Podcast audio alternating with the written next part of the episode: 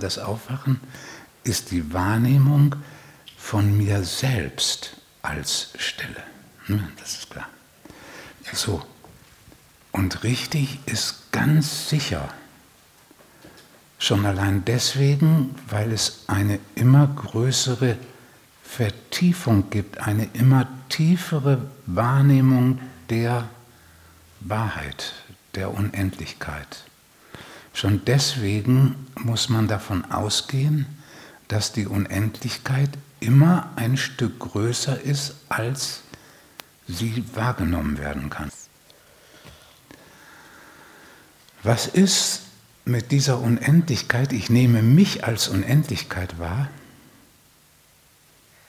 das Selbst als Unendlichkeit und realisiere, dass die Unendlichkeit noch größer ist, als sie meinem Bewusstsein zugänglich ist. Das bewirkt, dass ich eine doppelte Beziehung zur Unendlichkeit habe. Weil ich mich wahrnehme als die Unendlichkeit, ist das die Beziehung von Identität.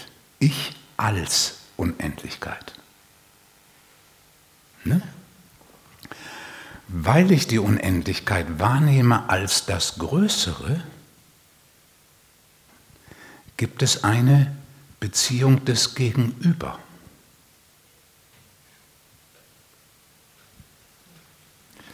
Diese Beziehung des Gegenüber nennen manche eben die Beziehung zu oder das Gegenüber zu Gott.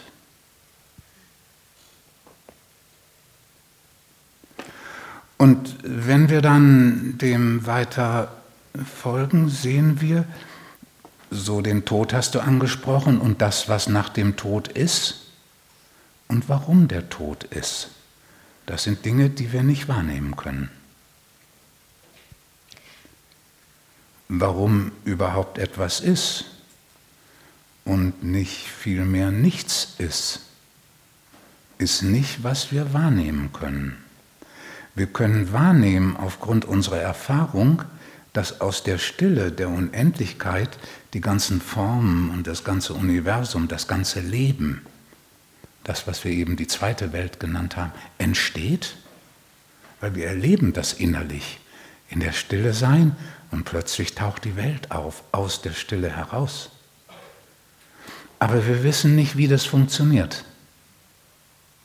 Niemand. Die Physiker versuchen das, die Alchemisten haben das versucht. Die Mystiker gehen richtig in ihrer Haltung, dass sie verstehen, dass man das nicht wissen kann.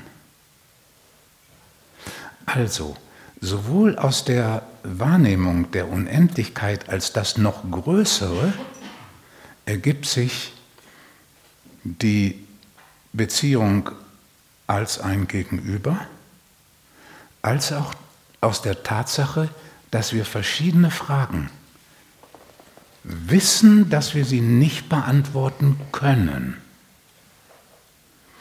Wir sagen, die Ursache des, der Entstehung von Leben und materieller Welt, die Ursache ist Liebe.